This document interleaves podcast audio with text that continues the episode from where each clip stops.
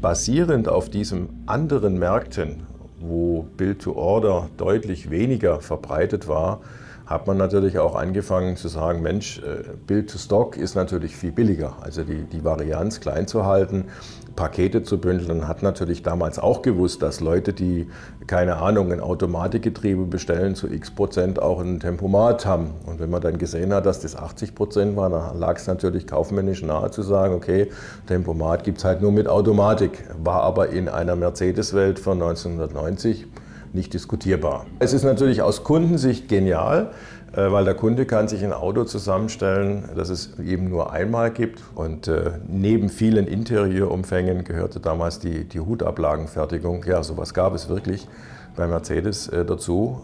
Und also für den 140, für die Baureihe 140. Und ich habe damals die Vorstände immer schön schocken können oder nicht nur die Vorstände, auch andere, indem ich gefragt habe, wie viele Hutablagenvarianten es denn bei der S-Klasse gibt. Was schätzen Sie denn, Herr? Zehn? 800. Äh, Jürgen Hubbard hat mal 150 geschätzt, der war schon nicht schlecht.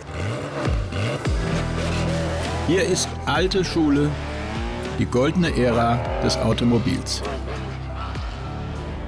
Mein Name ist Carsten Ahn, schön, dass ihr wieder mit dabei seid. Mein heutiger Gast hat sein Berufsleben dem Daimler gewidmet und war dort in so einigen Bereichen tätig, die ich in meiner Reihe noch so gar nicht richtig abgedeckt habe. Und er gibt uns einen tiefen Einblick in unglaublich interessante Details. Und als ich mit Bernhard Wippern zusammengesessen habe, ist mir einmal mehr bewusst geworden, wie komplex es eigentlich ist, so ein Auto irgendwann einmal auf die Straße zu bringen.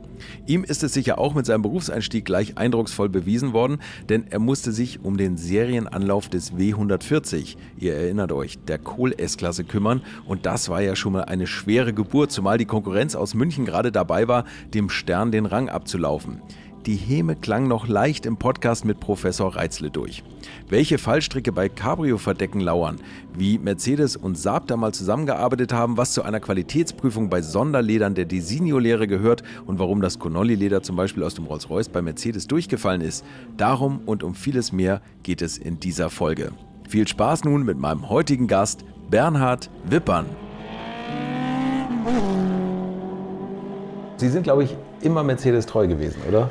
Ja, das kann man so sagen. Also äh, mein Vater, ich komme natürlich aus einer, aus einer autoaffinen äh, Familie, aus einer autointensiven Zeit. Wenn man so jetzt 60 plus ist heutzutage, dann hat man natürlich noch Zeiten miterlebt, die Sie als die goldene Zeit des Automobils bezeichnen. Das, glaube ich, kann man ohne Fug und Recht auch so nur sagen. Ähm, also mein Vater war immer bei den Italienern, äh, Alfa ähm, und so weiter, also immer italienische Autos und zu Mercedes hat mich ja neben dem, dass wir so als Kind natürlich immer die Nasen platt gedrückt haben, dann der erste Kauf eines äh, vom Fiat Sciata, also das ist so eine äh, Firma, die damals so ein bisschen die Fiats veredelt hat wenn man so will, ist dann mein Onkel auf einen 250 SE W108 gegangen. Oh, okay. Dunkelblauen 904 und äh, cremefarbenen Stoffsitzen mit Schiebedach elektrisch war. 1966 äh, war das natürlich schon der Burner und das Auto, das hat mich so geflasht, ja, das, äh, da habe ich gedacht, das ist der Wahnsinn, ja. Wir hatten damals auch ein tolles Auto, Fiat 2300 S Coupé, ähm, auch heute noch ein sehr gesuchtes Fahrzeug, sehr, sehr schön, tolles Auto trotzdem, also der Mercedes, der war es einfach. Mhm. Ja. Und äh, davor haben mich die Heckflossentypen immer begeistert. Da hat man dann immer die Nasenblatt gedrückt als Kind. Und spätestens mit dem 250 SE war es geschehen, weil da wollte ich eigentlich immer mitfahren. Und besagter Onkel ist jetzt inzwischen leider verstorben, schon vor ein paar Jahren. Der hat es dann also bis zum W220 durchgehalten. Das war dann der, der Grund irgendwann des Absprungs leider äh, von der Marke. Und er hat dann am Schluss noch, noch was anderes gefahren, aber der hat es dann wirklich über viele Millionen Kilometer, das war ein ausgesprochener Vielfahrer, durchgehalten. Und halt über 108, dann 116, mehrere, 126 hat er zwei Stück gehabt, 140, 500.000 Kilometer und er hat den immer volles Rohr gefahren. Ja. Und bei ganz kurz 497.800 oder sowas ist ihm dann echt ein Ventil abgerissen, wie er sagt bei VMAX auf der Autobahn. Also ich glaube, es war nicht ganz VMAX, aber der hat das Ding wirklich auch mit 400.000 noch genommen. Der hat ihn auch immer im Kundendienst gehabt, also er hat ja gar kein, wie soll man sagen, gar kein Problem damit gehabt. Alle zwei Jahre kam eine Windschutzscheibe rein und ansonsten fahren. Ne? Ja. Das war schon heiß. Also so kam ich zur Marke und ja, dann, ich sage mal, nach dem Studium war es dann schon äh, auch eine recht lustige Sache, aber letztendlich ging es dann halt zum Stern und das Ganze ging bei mir. Was ja, haben Sie studiert, wenn ich fragen darf? Ich habe Maschinenbau, Fahrzeugtechnik und Betriebswirtschaft studiert. Okay. Ja. Und äh, ja, dann ging es dann halt zum Stern und äh, ich äh, kam dann so Anfang 1991, ist ja auch schon ein paar Tage her, ja. In das äh, schöne Werk Sindelfingen. Ja, das hat mich dann irgendwie interessiert, weil insbesondere da äh, wollte man einiges verändern im Qualitätsmanagement-Sinne. Äh, man wollte wegkommen von, diesem, von dieser Philosophie des Hauses der 50er, 60er Jahre und auch noch der 70er Jahre, dass möglichst viele Menschen kontrollierend, also mit kontrollierenden, prüfenden Tätigkeiten unterwegs sind. Mhm. Der Grund dafür war eine MIT-Studie von 1990, die ging in den 90ern wirklich, heute würde man sagen, viral, The Machine That Changed the World. Diese Studie hat sich viel mit Qualitätsmanagement beschäftigt und äh, hat als Pole damals Mercedes-Benz und Toyota, mhm. ähm, ich sage mal, als, als untersuchte Firmen gehabt mit dem, ja, und da insbesondere Sindelfingen, weil da kamen halt eben die Oberklasse-Fahrzeuge her und es ist eben auch das älteste Werk. Und die Quintessenz war, ähm, ja, das ist zwar gut, was da hinten rauskommt, aber das ist völlig unwirtschaftlich, viel zu teuer. Das muss man mit wesentlich besseren Geradeausläufen, wie man in der Fertigung sagt, und wesentlich besserem First-Time-Quality-Niveau hinkriegen. Mhm. So, und jetzt suchte die Firma damals Leute, die sich mit Qualitätsmanagement beschäftigt haben. Das hatte ich gemacht, auch meine Diplomarbeit bei Bosch ging um das Thema. Und äh, ja, die waren dann ziemlich am, am Ziehen, sage ich mal. Okay. Ja. Und so kam ich dann in den Anlauf 140 und dachte mir, naja, S-Klasse-Anlauf, das ist ja super das erste Mal in die Halle 46 und da liefen dann noch 126 und 140 munter äh, auf, auf den Bändern äh, parallel. Und äh, das Auto war natürlich schon, also das hat mich dann schon angefixt, gell, wenn man dann so das erste Mal da drin saß. Ja, ja das glaube ich. Ich habe ja beide 126, sogar in der gleichen Farbe, 126 und 140, ja. ja, beide in Bornit. Und, äh, da, und eine, wie gesagt, steht gerade unter uns, der andere ein paar Meter weg, ähm, aber ich habe beide. Äh, und wenn man da jetzt direkt umsteigt, das ist wie wenn man von einem, na, ich sage jetzt mal vom Golf in eine S-Klasse steigt, einfach was die Größe anbelangt. Mhm. Ne? Also selbst der 140er jetzt im Vergleich zum 222 oder zum 223 wirkt ausgesprochen luftig, weil der halt quasi klotzmäßig designt ist. Bruno Sacco mag mir das nachsehen. Aber es ist natürlich schon sehr, sehr gerade und dadurch entsteht einfach sehr, sehr viel Raum. Und ja. dieser Raum äh, strahlt einen unheimlichen Luxus einfach mal raus, weil es einfach riesig ist. Und diese Doppelverglasung und ja, die klar. beiden, also es ist wirklich aus dem Vollen das Auto. Das ne? Ding ist wirklich ja. aus dem Vollen. Aber ich wurde dann ja schon ziemlich schnell geerdet, weil ähm, da musste ich also nicht lange in der Firma sein, um zu merken, da geht dann doch irgendwie einiges noch daneben. Es war ja so, dass äh, das Auto in 89 hätte kommen sollen, äh, als Antwort, als geplante Antwort auf den E32. Und äh, ja, mit der geplanten Antwort zu dem Stand wurde es halt nicht so richtig was. Und mhm. dann hat man an dem Fahrzeug dann natürlich richtig nachgearbeitet und hat gesagt, halt mal, hier müssen jetzt natürlich schwerwiegende Mängel, insbesondere im Fahrwerk, aber viele andere Dinge auch, die müssen verbessert werden. Und man wollte ja auch ähm, bewusst die S-Klasse ein Stück weit nochmal nach oben hin positionieren. Also heute würde man sagen, irgendwo zwischen dem, zwischen dem normalen Oberklasse-Niveau und vielleicht dem Maybach-Niveau mhm. oder ich sage mal Rolls-Royce irgendwo dazwischen, mhm. weil uns äh, hochbezahlte äh, ähm, Berater auch damals dazu geraten haben, dies zu tun, weil es in Summe höhere Renditen bringt.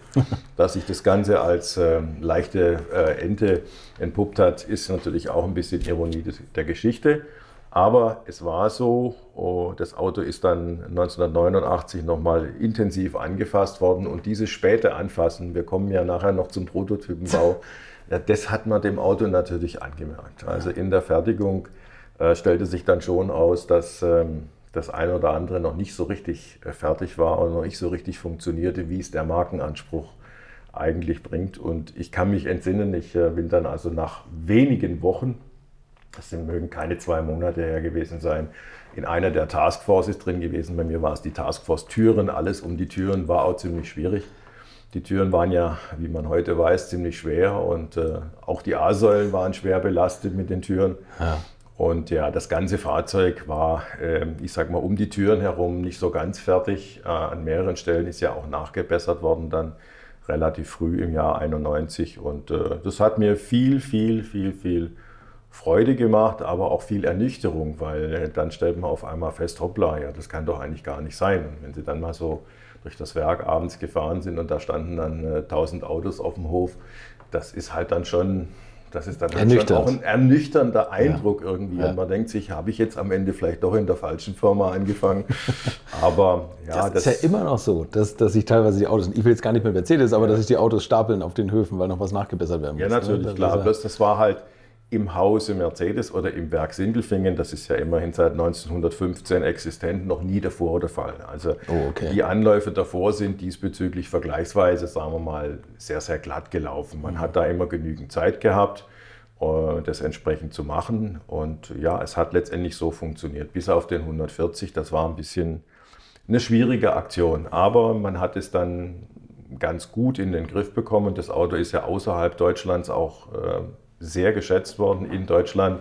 Kann man ja heute sagen, ist das natürlich äh, schwierig gewesen. Es ist auch aus der Zeit gewesen. Ja, es war diese Zeit nach dem Golfkrieg, mhm. äh, nach der Wiedervereinigung. Die Leute haben, äh, das ist genau wie wenn sie dort äh, bei Kraus Maffei hätten anfangen wollen. Das wäre irgendwie auch im Studienkollegenkreis nicht unbedingt jetzt der Burner gewesen. Jetzt gibt es da wieder Jobs, habe ich gehört. Jetzt gibt es da wieder Jobs. Ja, so ändern sich die Zeiten. Ja. Damals wollte jeder nur abrüsten und äh, auch beim Automobil war Aufrüsten sicherlich die falsche Antwort und ja. die 140 stand natürlich schon für Aufrüsten. Ne? Wenn man dann auch äh, provokant statt 300 PS mal gleich 300 kW anbietet, ähm, ja, das war schon eine Aufrüstung, auch in, in vielerlei anderer Hinsicht.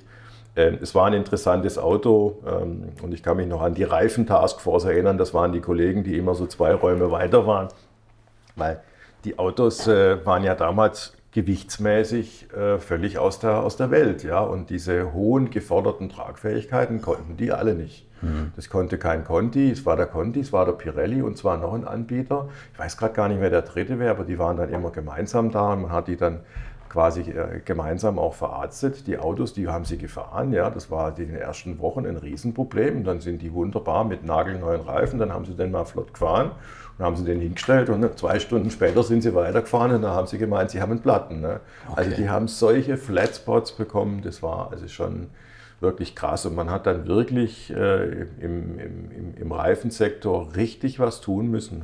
Heute ist das äh, Gewicht ja nicht mehr aus Ich wollte gerade sagen, die SUVs, vom, die wiegen da Aber von 126 Tonnen, kommend, ja, ja, da war halt dann der Kleine schon schwerer als der 560er. Das ist dann halt auf einmal schon hart ja. gewesen. Ja. Und die Reifenhersteller waren damit völlig überfordert. Die konnten das aus ihren Büchern äh, gar nicht nachvollziehen nach dem Motto, ja, also es kann doch eigentlich gar nicht sein. Aber es war so. Das Auto äh, hatte viele Taskforces am Anfang. Und für mich war es ein, ein spannender Einstieg. Und äh, das mit dem 140 hat ja dann, wie man heute weiß, äh, nach etwas äh, Schwierigkeiten und auch ein paar Euros, die wir, oder D-Marks damals noch, die das das Unternehmen gekostet hat, letztendlich gut funktioniert. In Deutschland war das Auto aber durch. Ähm, nicht zuletzt auch aufgrund dessen, dass es einfach nicht so richtig in die Zeit gepasst hat. Ich fahre ihn heute noch sehr, sehr gerne. Ich muss sagen, er fährt sich heute noch alles andere als sportlich, keine Frage, wenn man mit dem Auto durch den Schwarzwald brettert, da signalisiert er einem in der ersten Kurve, this is not my business, ja. Aber wir waren mit der Familie letztes Jahr mit dem W140 im Urlaub, ähm, also in Italien. Ja.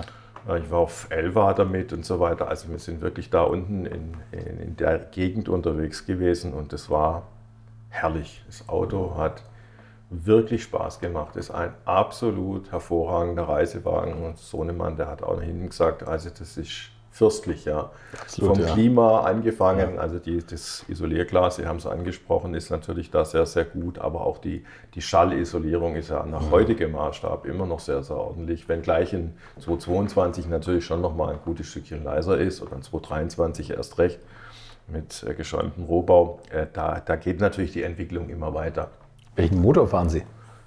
Im 140er. Im, welchen, Im Motor im ja. 140er, da ja. ist der 2,8 Liter M104, also der kleinste Motor Tatsächlich, drin. Ja. ja, ja, genau. Ja, weil Sie müssen nach dem Auto suchen, das vom Zustand perfekt ist. Ja. Zustand und Ausstattung, da muss man auch schon in der Ausstattung Kompromisse machen.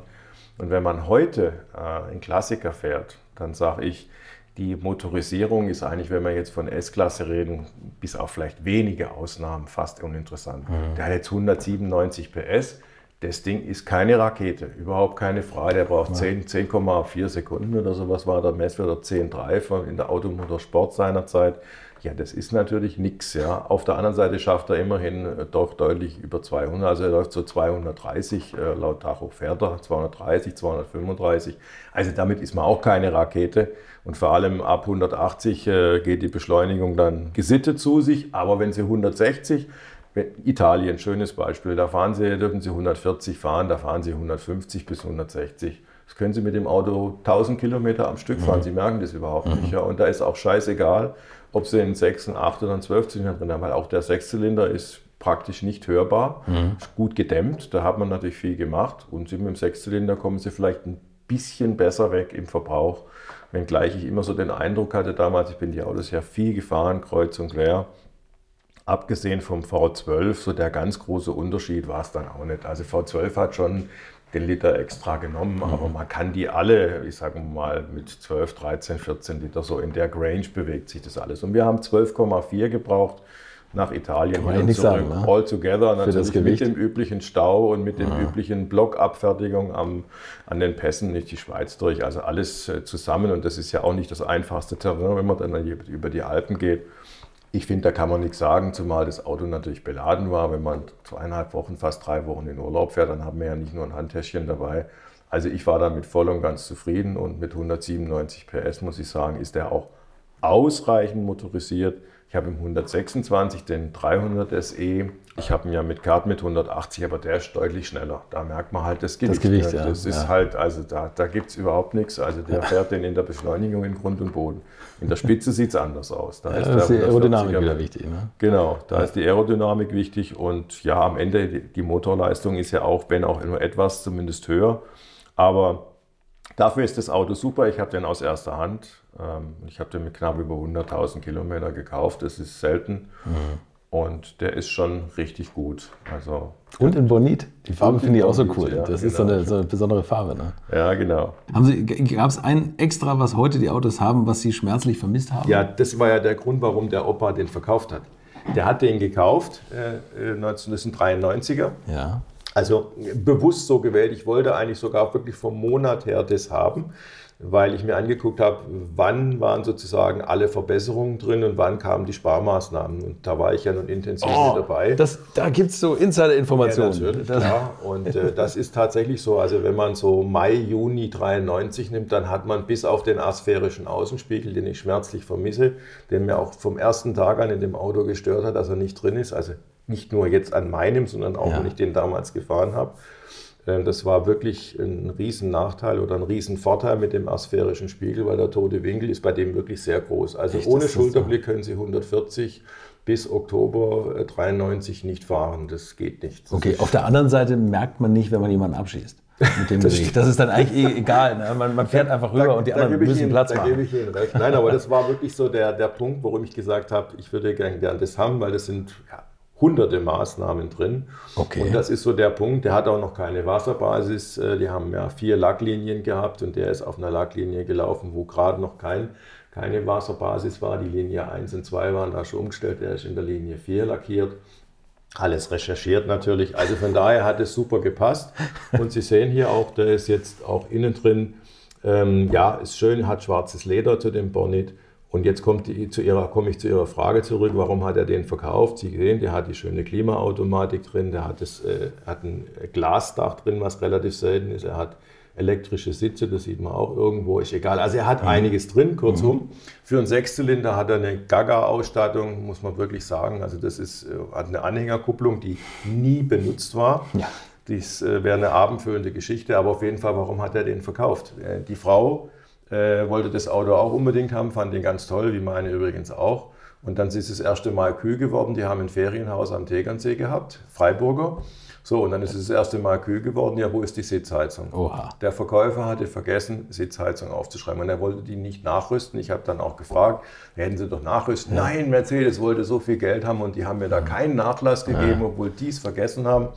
Also, long story short, er war dann pissig mit dem Verkäufer, hat auch gesagt, ich kaufe bei Ihnen kein Auto mehr, hat das aber nicht durchgehalten, hat sich dann nach äh, vergleichsweise kurzen anderthalb Jahren, nachdem das Auto auch mehrfach verkratzt wurde ringsum in Freiburg, einen 400e gekauft, also den genaue Gegenteil, 124 124. Ja. Hat gesagt, dann machen wir es halt nach außen klein und nach innen schön, ja. Toll, ja. Und hat den dann an, in den Tegernsee ins in das Ferienhaus in die Garage gestellt. Okay. Und das zum Anhänger ziehen kam es nicht, weil nach anderthalb Jahren gab es keine Gelegenheit. Und ich habe den dann gefragt, warum die, der, die, die Anhängerkupplung noch eingeschweißt ist. Und er sagte, ich habe die nicht benutzt. Und haben mir dann erzählt, warum nicht, ja, weil er hat einen Anhänger, aber dazu kam es nicht. Der, der okay. 400er, der 124er, der hat den dann ziehen dürfen. Ja, und so kam ich zu dem Auto. Das Super, ja, aber das finde ich mit den Lacken und das finde ich interessant. Und dann kamen Sparmaßnahmen? Ja, na, die, natürlich. Die jedes Auto, äh, auch bei jedem Hersteller, ähm, man macht die man macht den Anlauf und dann versucht man natürlich im Lau in der laufenden Serie Einsparungen vorzunehmen. Also weil der Effekt ist ja immer der gleiche. Fertigungsmaterial wird, kriegt man vielleicht ungefähr auf Null gehalten. Das, ist, das schafft man normalerweise durch entsprechende Verhandlungen auf dem Weltmarkt, dass man das Fertigungsmaterial ungefähr konstant hält. Wenn man dann den Lohn anguckt, der steigt natürlich im Jahr um 3, 4 Prozent. Jetzt können Sie aber nicht um 4 Prozent die Preise jedes Jahr anhören. Das können Sie zwar versuchen, aber das ist keine allzu gute Idee. Ergo muss man natürlich immer versuchen, durch KVP, durch kontinuierliche Verbesserung, äh, ich sage mal, an den Autos ein bisschen, ein bisschen Geld zu sparen. Natürlich nicht so, dass es der Kunde merkt, das ist klar. Äh, aber das wird immer gemacht, das ist ganz klar. Und da hat man natürlich beim 140 äh, reichlich Basis gehabt, weil man natürlich zum einen preislich dann doch, nein, kostenmäßig, nicht preislich, deutlich drüber rausgeschossen war und den Preis nicht noch mehr erhöhen konnte. Der war eh schon an der Schmerzgrenze. Damals war man deutlich teurer als der Wettbewerb. Ja, also mein 280er hat damals 118.000, fast 120.000 Mark gekostet. Ähm, man bekam damals noch ein E32 für kurz über 60.000, also Basis. Ne? Da merkt man schon dran, ähm, das ist schon ein bisschen gaga gewesen, auch die, die Aufpreispolitik. Also ja. elektrische Sitze mit Memory pro Seite 5.000 Mark, also beidseitig fast 5.000 Mark Aufpreis. Also das ist irre. Die Klimaanlage und wer kauft so ein Auto ohne Klimaautomatik? 6000 Mark, jeweils aus der Preisliste rausgezogen. Da haben sie die zwei Features drin, haben sie 10.000, 11.000 Mark, Mark versenkt. Was ja irre viel Geld. Das, das muss man sich heute mal vorstellen, das ne, was das ist. Aber es ist ja toll, bei Mercedes, man konnte noch so viele Kreuze setzen. Heute sind das Innovationspaket und Nachtpaket und ich weiß nicht, wie es bei Mercedes ist, aber ja. früher konnte man elektrische Sitze links, elektrische Sitze rechts, Sitzversteifung, Sitzverstärkung, irgendwie, das ist ja das ist schon irre, ne? wie, das, wie das weitergeht. Ja, das ist, äh, das ist etwas, was, äh, was ich vorhin schon äh, kurz angerissen hatte mit Hausphilosophie. Die hat sich da natürlich geändert. Das Unternehmen kommt aus einer Welt, wo man gesagt hat, Build to Order ist eigentlich unser Geschäft und nicht mhm. Build to Stock. Also dieses amerikanische Modell, Sie gehen zum Händler und er hat da zehn Mercedes rumstehen und Sie sagen, der ist cool, mhm. den hätte ich gerne. Das war ja in Deutschland und Deutschland hatte, als ich angefangen habe, noch 50 Prozent Marktanteil. Auch das muss man sich mal vorstellen. Also 50 Markt, fast 50 bei Mercedes. Ne? Die anderen 50 gingen in den Export. Es war nicht ganz so 47, aber immerhin änderte sich dann auch nicht zuletzt mit dem 140. Ähm, mhm. Ähm, aber das hat sich wahnsinnig geändert und basierend auf diesen anderen Märkten, wo Build to Order deutlich weniger verbreitet war, hat man natürlich auch angefangen zu sagen, Mensch, äh, Build to Stock ist natürlich viel billiger. Also mhm. die, die Varianz klein zu halten, Pakete zu bündeln, hat natürlich damals auch gewusst, dass Leute, die keine Ahnung, ein Automatikgetriebe bestellen, zu x Prozent auch ein Tempomat haben. Und wenn man dann gesehen hat, dass das 80 Prozent war, dann lag es natürlich kaufmännisch nahe zu sagen, okay, Tempomat gibt es halt nur mit Automatik. War aber in einer Mercedes-Welt von 1990 nicht diskutierbar. Mhm muss man wirklich so sagen, war nicht diskutierbar, weil man hat gesagt, jeder Sitz muss auch einzeln verstärkt. Sie haben verstärkte Sitze angesprochen. Man hat gesagt, naja, es kann ja einen dicken Fahrer und einen dünnen Beifahrer, Schrägstrich in. Das konnte es ja alles geben, also musste man jeden einzelnen Sitz natürlich auch elektrisch mit oder ohne Memory und natürlich auch verstärkt oder nicht verstärkt mhm. bestellen können. Würdet ihr eigentlich auch so gerne wie ich manchmal neue Länder mit einem Oldtimer erkunden, aber ihr scheut euch die lange Anreise auf Achse oder die teuren Transportkosten? Dann gibt es eine der coolsten Alternativen, von denen ich bisher gehört oder in zahlreichen Artikeln gelesen habe, und das sind die Eckis Oldtimer Rally Reisen durch Costa Rica. luxuriöse zehntägige Urlaube und zwar in Minigruppen mit Oldtimern, die ihr vor Ort aussuchen könnt. Und nein, mir hat die Sonne nicht den Kopf zerbraten und ich rede jetzt auch nicht vom schättrigen Ford Fiesta der Billo Autovermietung. Ihr habt die Wahl zwischen zum Beispiel Mercedes SL, Porsche 911 oder Range Rover Classic. Und das ist sowas von cool, denn es sind immer maximal vier Autos inklusive Servicefahrzeug unterwegs und es geht natürlich nicht um Geschwindigkeit, sondern einfach nur darum, auf entspannte und ganz wunderbare Art und Weise Land und Leute zu erkunden. Und es ist ein Urlaub, also gibt es auch Strandtage. Und wer schon mal in Costa Rica war, der weiß, dass es ein sicheres Reiseland ist mit grandioser Flora und Fauna, mit Vulkanen, Regen und Nebelwäldern und irren, irren Stränden. Und mit den Fotos könnt ihr auf Instagram noch die Freunde zu Hause richtig neidisch machen. Ist ja auch nicht ganz unwichtig heutzutage. Schaut es euch auf jeden Fall mal im Netz an. Und als ich das erste Mal auf der Seite war, konnte ich es gar nicht glauben, dass jemand sowas organisiert. Und dann braucht man noch nicht mal den eigenen Klassiker schmutzig zu machen und mit Range Rover oder R107er SL die Landschaft erkunden. Es könnte schlimmer kommen. Es gibt übrigens verschiedene Routen. Mein Tipp wäre die La Carrera Costa Rica und auf der Route werdet ihr mich früher oder später mitfahren sehen. Das garantiere ich euch. So, jetzt hört ihr hier noch die Webseite und da gibt es eine ganz einfache, nämlich rally-rally.com. Und ganz wichtig, Rally wird hier R-A-L-L-Y geschrieben rally-rally.com. Am besten gleich draufklicken, Seite abspeichern und möglichst schnell buchen, denn es sind kleine Gruppen und Inga und Ingo, die das organisieren, sind wirklich mega nett und Ingo ist auf mich gekommen, weil seine Mitfahrenden immer alte Schule hören. Also Geschmack haben die, die da mitfahren auch und ihr sollt jetzt auch weiter alte Schule hören. Bis bald in Costa Rica.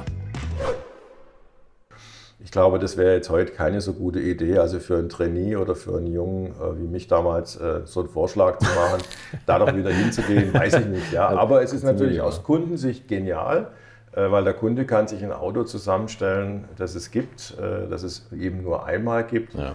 Und ich habe immer damals, ähm, ähm, damals zu der Zeit, als der 140 von mir gebaut wurde, kam ja äh, der Wolfgang Bernhard zu uns ins Unternehmen und wir hatten äh, damals einiges zu tun.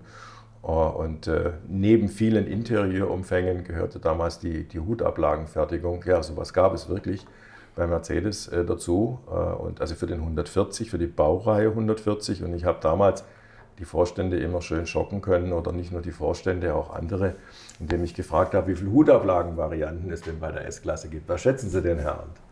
Also Baureihe 140. Also was, was ich, ich schaue immer mal nach 140ern, ne, so ja. bei Mobile, weil ich die irgendwie cool finde. Und was ich ja toll finde, damals bei Mercedes, es gab ja immer noch diese Cockpits in tausend Farben. Also ich habe mal einen gefunden, ja, außen auch. rot, innen rotes Velour und komplett alle Kunststoffe in rot. Mhm. Gehe ich davon aus, dass natürlich die Hutablagen mit Lautsprecher, mit was weiß ich was, Kopfstützen, mhm. unterschiedlich, versenkbar, nicht versenkbar, alle möglichen Farben. 10? 800. 800. Es gibt 800 verschiedene Hubertlagen. War ich doch dicht dran. Ja, waren Sie ganz knapp dran, ja, knapp daneben, ja. Äh, Jürgen Hubert hat mal 150 geschätzt, der war schon nicht schlecht, aber ähm, war dann auch daneben gelegen und hat dann auch nur gesagt, 800 ist schon... 800, Der W220 hatte dann 200. Ne? Also, was, ist denn, was, was macht ja, man? Also für jede Hutform gibt es, also also so viele Hüte gibt es ja gar nicht. Die kann ich Ihnen heute noch sagen, auch wenn das schon relativ lang her ist. Also Sie haben beim 140 einmal eine Hutablage, jetzt fangen wir mal nur bei der Limousine an. Sie haben den W, der hat eine gerade Hutablage oder eine Hutablage mit einem sogenannten Rollogramm. Wo das ja, Rollo okay, ja. Das Rollo von ja. Baumart ist die erste Grundvariante. Dann haben Sie natürlich diesen Rollogramm oder Nicht-Rollogramm, haben Sie über sämtliche Interieurfarben. Die waren damals noch zahlreich. Da gab es noch in, in, der Anfangszeit gab es noch Braun, da gab es noch Grün. Mittelrot, Piniengrün. Ähm, und Blau, so weiter. Ja. Ja, Blau genau. natürlich, ja. schwarz sowieso, Creme sowieso. Also da gab es dann ziemlich viele Farben. Die Farben sind natürlich immer ein wahnsinniger Multiplikator. Dann haben sie Fahrzeuge für Australien gehabt, die haben dann schon Top-Tether gehabt, also die haben dann schon Gurtbefestigung oben in der Hutablage gehabt, das was dann okay. ausgestanzt werden musste. Dann gab es natürlich eine, bei den V12 war ja die elektrische Fondlehne, das heißt die Lehne war praktisch verstellbar. Ja. Das war ja eine Sonderausstattung, dort haben sie dann praktisch äh, eine, eine Hutablage gehabt, die oben natürlich keine Löcher entstehen konnte, lassen konnte. Von daher war natürlich wichtig, dass die, wenn der Lehnenkopf sich jetzt verändert, das über integrierte Schleppen dieser entstehende Spalt immer zugemacht wird. Und jetzt hat man natürlich nicht nur eine, eine Bank gehabt, sondern jetzt hat man natürlich auch noch elektrische Einzelsitzverstellung. Oh Gott. Da musste man wieder komplett andere Hutablage machen, ja, weil die hat natürlich dann nochmal ganz andere Schleppentechnik gehabt. Denn da konnte es ja einen geben, der mal platt gesagt, rechts ganz vorne seinen Sitz hatte ja. und links ganz ja. hinten. Und ja. dann wäre ja wieder ein Spalt entstanden, wenn die, wenn die Technik sozusagen über die ganze Breite gewesen wäre. Nur um mal ein paar Beispiele. Dann gab es natürlich Bose Soundsysteme. Ja, genau, das, das hätte ich jetzt auch vor Augen gehabt, aber alles andere natürlich weitermachen. Das Coupé hat natürlich wieder eine etwas andere Hutablage gehabt. Dann gab es noch verschiedene Bezugsstoffmaterialien. Und so läppert sich das natürlich dann zusammen. Ja. Dann kamen wir eben auf 800 Varianten. Und dann ist es tatsächlich so, dass man natürlich äh, dieses äh, Ding zum Anlass genommen hat, zu sagen, ähm, sowas können wir einfach nicht weitermachen. Wir müssen in dieser Varianz wegkommen. Man sieht, man hat weniger Bill-to-Order, man hat mehr Bill-to-Stock weltweit. Unsere Fahrzeuge verändern sich diesbezüglich in der Auftragsstruktur. Und man hat dem nachgefragt und hat dann eigentlich danach mit dem 220, jetzt mal auf die S-Klasse bezogen, versucht natürlich dieses Thema Varianz nach unten zu drücken. Der Vorteil ist natürlich für den Kunden, dass in so einem Paket natürlich was ganz anderes möglich ist. Ähm, auf der anderen Seite äh, ist es für den Hersteller natürlich auch einfacher, ähm, denn wenn Sie sich mal an der, auf der, auf der Logistikseite jetzt vorstellen, Sie haben so ein Montageband, die Hutablagenfertigung könnte man sich ja fragen, warum haben wir die damals selber gemacht? Das kann ich Ihnen ganz leicht beantworten. Das haben mich andere auch gefragt. Habe gesagt, machen Sie sich mal einfach Folgendes, äh, halten sich Folgendes vor Augen. Die Hutablage kam an Station 3 seinerzeit ins Fahrzeug rein. Das heißt also ziemlich am Anfang musste die Hutablage rein. Das heißt, sie hatten im Prinzip, wenn die Fahrzeuge in der Reihenfolge festgelegt wurden für die Montagehalle, hatten sie 90 Minuten Zeit zwischen der Fragestellung, welche von diesen 800 Varianten brauchen sie bis zum Verbauort. 90 Minuten zwischen, das, wird es, das ist die Reihenfolge und das ist der Verbauort. Diese Variante brauchen sie. Das heißt, wenn sie die Hutablage wo auch immer gefertigt hätten, nehmen wir mal an, im Niedriglohnland, hätte man ja auch machen können, dann hätten sie aber vor den Toren Sindelfingen ein Hochregal haben müssen, wo alle 800 Varianten drin sind und selbst dann hätten sie noch ehrgeizig sportliche Verhältnisse gehabt, um diese 800 Varianten pünktlich drin zu haben. Mhm. Ich hatte die Halbzeuge alle fertig und habe die von der Fertigungsanlage am Ende war ein, ein Sortierer und der ging direkt in so ein kleines E-Wägelchen, ja, so ein Anhänger davon. Und da wurden die auf beiden Seiten beschickt. Die wurden in der, in der Produktionsreihenfolge dort rein kommissioniert. Und dieses Wägelchen ist direkt im Tag immer hin und her direkt ans Montageband gefahren. Und dadurch konnte man diesen Logistikprozess halten. Es ist aber ein schönes Beispiel dafür, wie sich die Hausphilosophie in den, ja, eigentlich bis in die 90er Jahre sehr stabil daraufhin fokussiert hat, egal wie viele Varianten man ist, beherrscht den Prozess immer und zwar immer pünktlich. Ja, das ist ein schönes Beispiel. Man mhm. hat gesagt, wenn wir 800 Varianten haben, müssen wir die Hutablage selber machen. Selbst wenn die Fertigungskosten, die waren natürlich zu den Sindelfinger Lohnkosten, das ist logisch, mhm. da verrate ich hier kein Geheimnis, höher, als wenn sie die in, in Niedriglohnland gemacht hätten. Aber die Logistikkosten waren höher, selbst in der günstigsten Variante, als die gesamten Fertigungskosten von mir. Und damit war eigentlich eine eine Entscheidung, eine solche Fertigung in-house zu machen, Gold richtig, mhm. einmal aus der Kostenbetrachtung heraus wenn die 800 Varianten Grundansatz sind. Wenn sie natürlich auf 80 Varianten Runde gekommen wären, wäre die ganze Geschichte natürlich kostenmäßig komplett anders gewesen. Aber das ist eben genau die Philosophie gewesen. Man wollte viele Farben anbieten. Sie haben vorher auch Velour angesprochen. Der 140 hat ja offiziell bis 95 auch noch Velour gehabt als, als weitere Ausstattungsvariante. Das treibt natürlich alles die Varianz nach oben und um das zu beherrschen, muss man eben sich komplett anders aufstellen und diese veränderte Aufstellung, das kann ich sagen, die habe wirklich an vielen Stellen mitgemacht. Ja. Unglaublich, wenn man überlegt, wo Mercedes heute ist, natürlich wie die Wettbewerber auch, wo man per Software die mitlenkende Hinterachse nochmal freischalten kann pro Jahr. Ne? Das ist, also schon, das ist, das ist schon extrem. Aber nochmal, ich glaube, das ist eine Entwicklung. Da gibt es jetzt welche, die würden die begrüßen, gibt andere, die das vielleicht bedauern.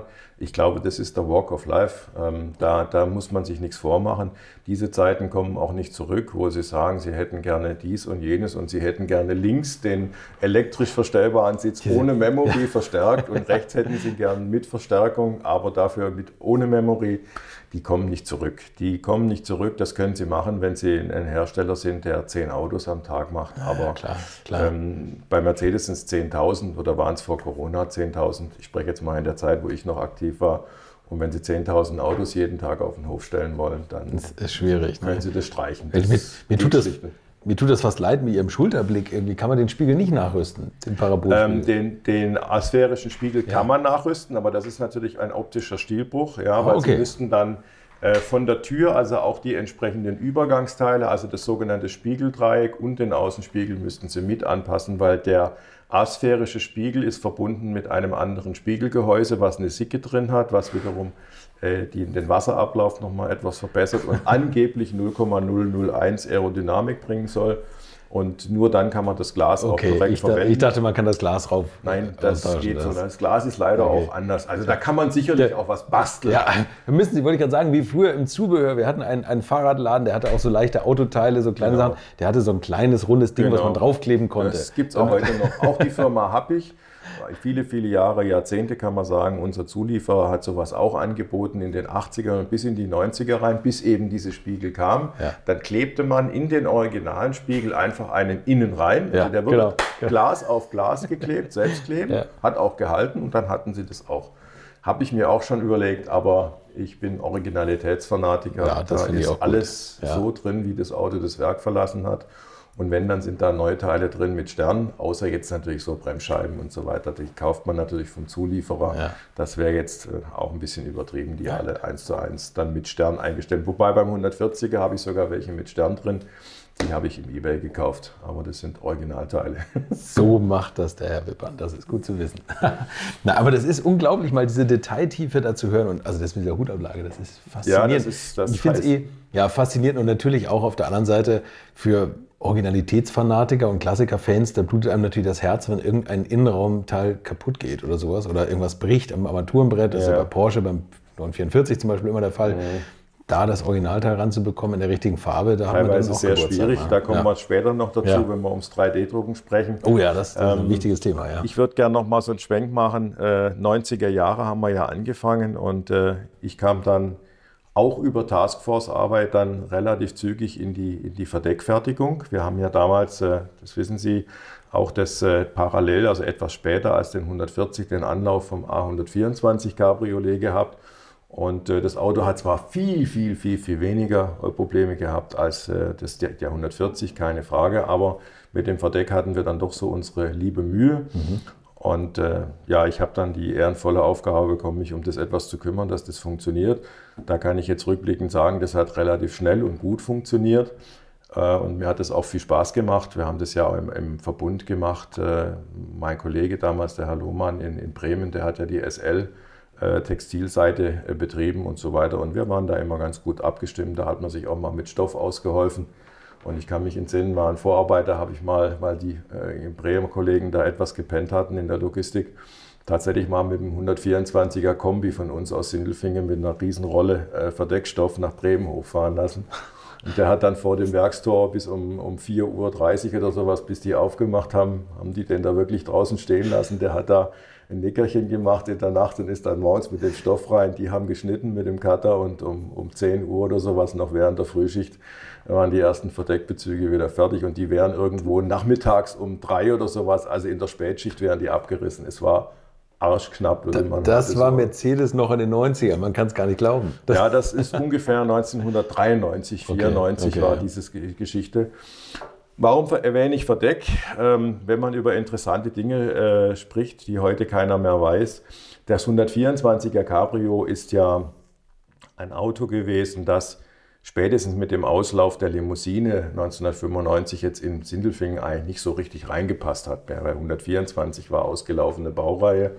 Und dementsprechend ist das auch so intern immer unser Umzugsfahrzeug gewesen. Der ist also zunächst mal in, der, in einer Halle angelaufen, der Halle 36.3. Der lief er dann bis 1995, als die Mercedes 124-Reihe auslief. Dann hat er einen Umzug gehabt, nochmal in die Halle 38. Das ist eine Halle, der auch ich später äh, einige Jahre verbracht habe mit der, mit der C-Klasse Baureihe 203.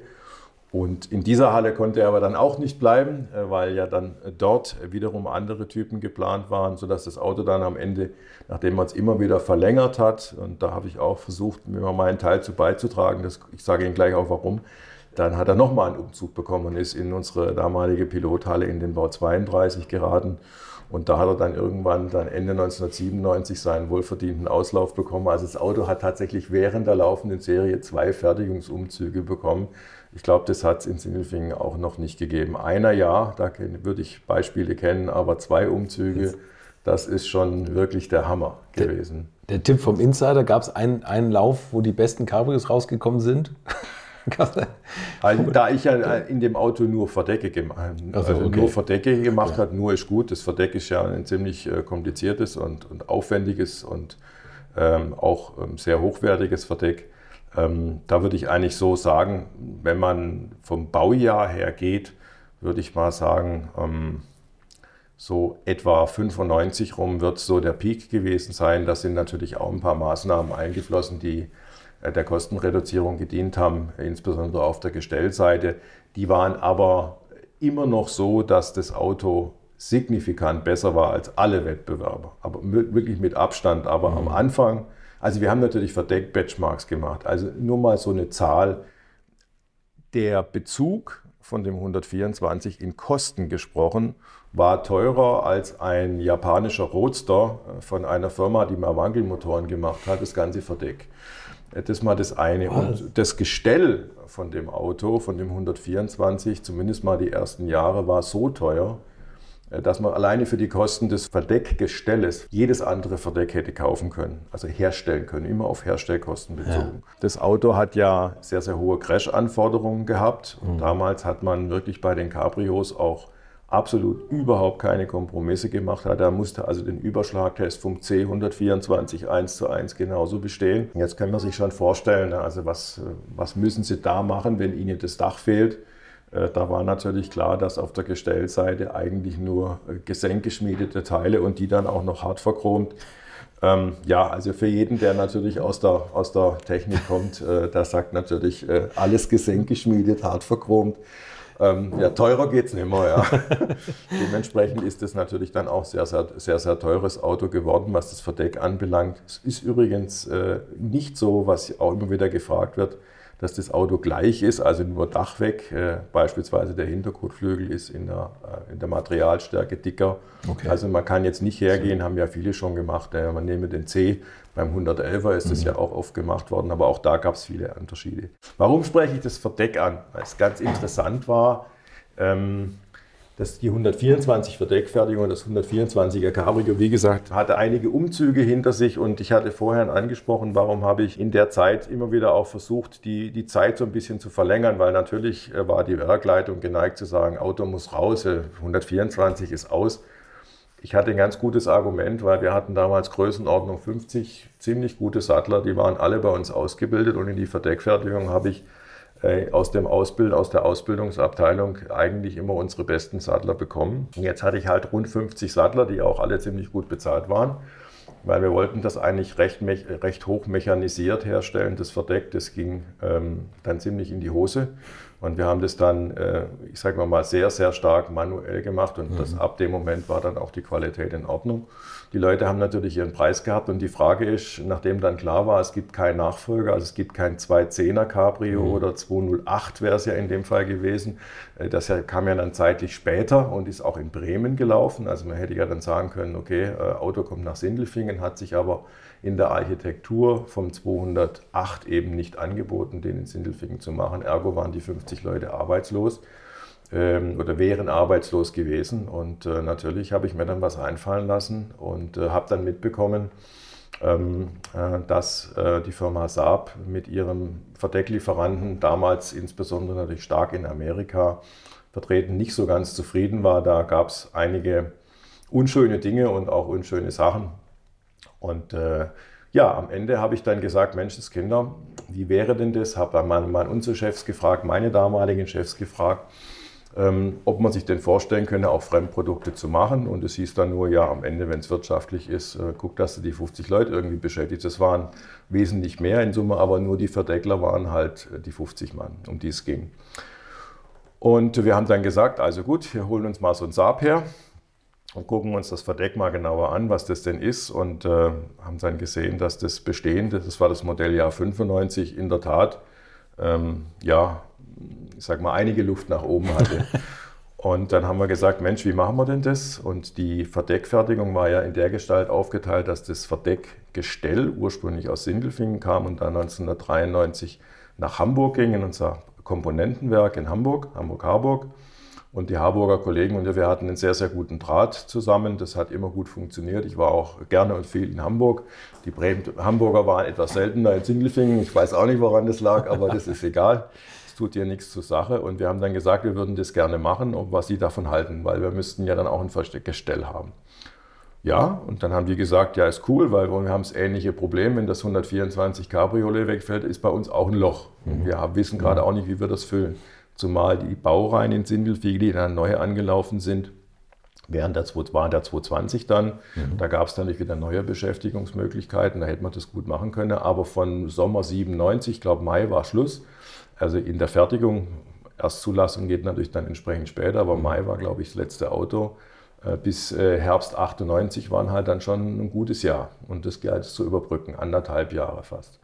Wir haben dann auf jeden Fall gesagt, okay, und haben lanciert in Richtung Saab, äh, dass wir uns das vorstellen können, solche Verdecke zu machen. Und die Saab-Leute waren dann sehr, sehr hellhörig und haben gesagt, das ist super, das kommt uns wie gerufen.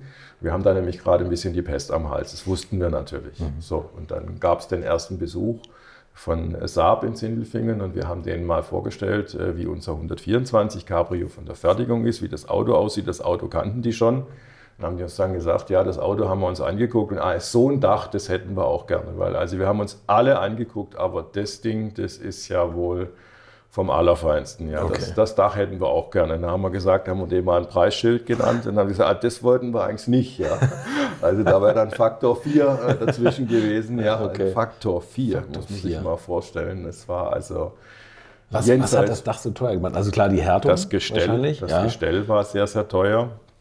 Das Gestell war sehr teuer. Dann ist es ja so, dass die, auch die, die Stoffqualität eine aufwendigere, eine teurere war. Mhm. Die hatte außer Porsche und Mercedes sonst niemand. Mhm. Ja, dieses Material gab es nur bei Porsche und bei Mercedes, was 124 hatte und 129. Dann hat er einen Innenhimmel gehabt. Er hat eine relativ mhm. aufwendige Fütterung gehabt. Dann waren es kleine Stückzahlen. Er hat vorne eine individuelle Dachkappe bekommen, das Verdeck. Die war auf 124 angepasst. Hinten der Stoffhaltebügel war ein relativ teures äh, Teil. Äh, es war zwar zusammengenietet, aber es war auch relativ teuer. Das Fahrzeug hat kleine Stückzahlen gehabt. Der SL lief in deutlich höheren Stückzahlen. Mhm. Also der SL hat in der Spitze so 110 Autos arbeitstäglich gehabt ich glaube, der A124, also 42 Wagen, war, glaube ich, das höchste, oh, was okay, wir überhaupt okay, mal ja. gemacht haben. Das ist dann schon eine andere Liga gewesen. Es war aber auch so geplant. Also mhm. beide, muss man sagen, haben ihr Stückzahlkontingent durchaus erreicht, im Gegensatz zum 140, von dem wir es vorher hatten. Long story short, wir haben dann gesagt, okay, Mission accomplished, haben wir verstanden, wir arbeiten an einem Verdeck und wir haben dann wirklich ähm, und da bin ich das erste Mal auf, mein, auf unseren Standortleiter zugegangen und habe gesagt, also ich habe da wirklich was vor und äh, ich glaube, das kriegen wir hin. Da sagt er, wenn Sie sich zutrauen, wenn es in die Hose geht, dann müssen Sie mal gucken, was Sie, was Sie dann zukünftig machen. Wenn es funktioniert, alles gut. Gucken Sie, dass Sie es hinkriegen. Ja, wir haben dann tatsächlich ein, äh, von Saab ein Fahrzeug bekommen, haben auf das Saab-Fahrzeug ein vollständiges Dach gemacht. Also die Bremer, die Hamburger Kollegen haben dann tatsächlich ein Verdeck gestellt, entsprechend angepasst, auch auf Basis gesenkgeschmiedeter Teile, allerdings dann schon nicht mehr hart verchromt, haben das dann adaptiert auf die Einbausituation vom Saab. Das war dann das Modelljahr 96, Saab, Saab Cabrio Modelljahr 96. Und äh, haben dann tatsächlich so ein Dach gemacht, haben ein Heckscheibenkonzept, auch abgeleitet vom A124 genommen, mit einer Klammerlösung, die war ganz ausgefuchst. Konnte man also auch wechseln, die Scheibe, konnte man übernehmen in einen neuen Bezug rein, ähnlich wie 124. Und das haben wir dann vorgestellt die Saab-Kollegen waren dann nochmal in Sindelfingen bei mir in, den, in der alten Halle 2. Und dann hieß es, ja, also gut, Feuer frei, jetzt macht ihr bitte ein fertiges Auto und das geht dann hoch zu uns nach, äh, nach Schweden und äh, geht dann vor allem zu Valmet. Bei Valmet wurde das Fahrzeug damals gebaut, das Cabrio, mhm. das Saab Cabrio. Wir mussten also dann die Lieferbeziehung zu Valmet aufbauen. War dann auch mal als einer wahrscheinlich der ersten Mercedes-Menschen überhaupt in Usi Parkumpi tolle Reise seinerzeit, ja. Das ist alles schon jetzt, wir reden jetzt gerade immer so 96. Die ja. alte, die alte Saab-Zeit noch. Ne? Die alte Also Saab-Zeit noch. Und dann ja. hatten wir natürlich auch dann ein Auto bei uns für Feintuning. Ja, hatten dann so ein Saab Cabrio. Es war die Zeit noch vor General Motors mit dem Turbomotor. Mhm. Ich sag Ihnen, also unter Fans, heute kann man das ja sagen, die Dinger haben zwar gesoffen wie ein Loch, die, die Saab-Turbos, aber, der fahren, oder? Turbo hat unseren 320er in Grund und Boden gefahren. In Grund und Boden. Es ist unglaublich. Die Dinger hatten 2 Liter Registerturbo. Ich weiß nicht mal, ob es ein Registerturbo, also Turbo auf jeden Fall. Und hatten Dampf ohne Ende. Jetzt wog das Auto 300 Kilo weniger als Ja, das ja, Mercedes. klar, klar, also eine Nummer kleiner. 300 Kilo ist natürlich eine Bank. Ne? 290 waren es genau. Auf jeden Fall, wir haben Vergleichsfahrten gemacht. 320er A124 Saab mit dem alten Saab-Motor. Haben nicht einmal im Windschatten hinterhergekommen. Keine Chance. Aber die Also- besseren Dächer gehabt. aber die besseren Anfang. Dächer, genau.